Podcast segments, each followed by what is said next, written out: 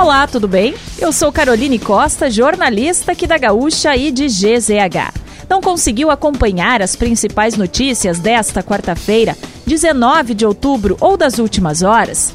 Não se preocupe, porque eu vou trazer aqui para você antes que o dia acabe, que é o nosso resumo diário de notícias do fim de tarde. Oferecimento MrJack.bet, palpite certeiro, saque instantâneo. Acesse mrjack.bet e desafie-se. E resfriar climatizadores, geladeira portátil resfriar, sua companheira em qualquer lugar. Então vamos lá. Foi a júri nesta quarta-feira o empresário Jorge Renato de Melo, acusado de ser o mandante do assassinato de Eliseu Santos, ex-secretário da Saúde de Porto Alegre. O caso ocorreu em 2010, quando a vítima saía de um culto religioso. Os policiais civis que participaram da investigação estão em lados opostos do caso. O comissário da Polícia Civil afirma que foi um assassinato por encomenda enquanto dois delegados dizem que a morte ocorreu durante um assalto. O empresário é o quarto réu a ir a júri e já responde pelos crimes de homicídio qualificado, adulteração de sinal identificador de veículo automotor e corrupção ativa. Até o momento da gravação deste episódio, não há previsão se o júri avançará à noite adentro ou terá continuidade na quinta-feira.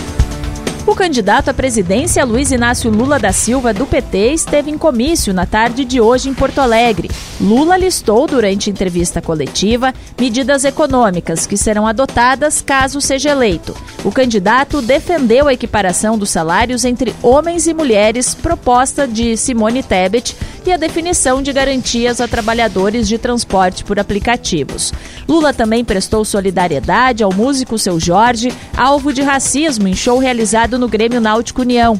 Essa deve ser a única passagem do petista pelo Rio Grande do Sul no segundo turno, restando apenas 11 dias para a etapa final da eleição. Já o candidato à reeleição, Jair Bolsonaro, ficou em Brasília para cumprir compromissos como chefe do executivo, participar de atividades de campanha e encontro com lideranças setoriais foi inaugurada a nova emergência do SUS da Santa Casa de Misericórdia de Porto Alegre para imprensa e convidados.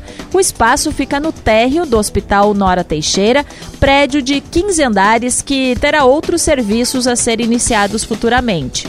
A transferência dos pacientes hoje atendidos na emergência do Hospital Santa Clara começará amanhã. O novo setor tem área quatro vezes maior do que o atual. A construção foi viabilizada a partir da doação inicial de 80 milhões de reais do casal de empresários Alexandre Grandene e Nora Teixeira, que leva o nome do local. O projeto contou com outros contribuintes e o governo do estado repassou 15 milhões de reais por meio do programa Avançar. O custo total da obra é estimado em 250 milhões.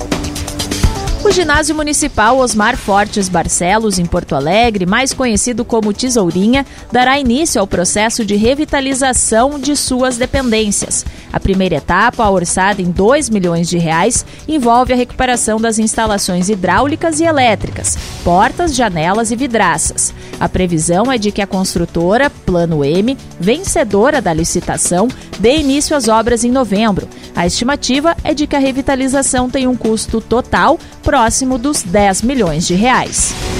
A Oktoberfest da Orla, na capital, é confirmada para este fim de semana. O evento conta com decoração temática, shows, comidas típicas e cerveja.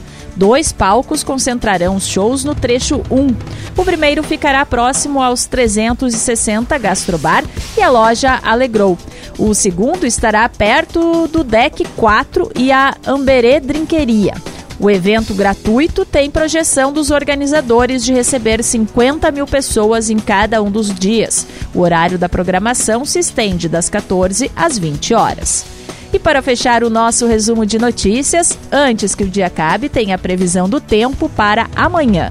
Um ciclone extratropical começa a atuar no Rio Grande do Sul amanhã.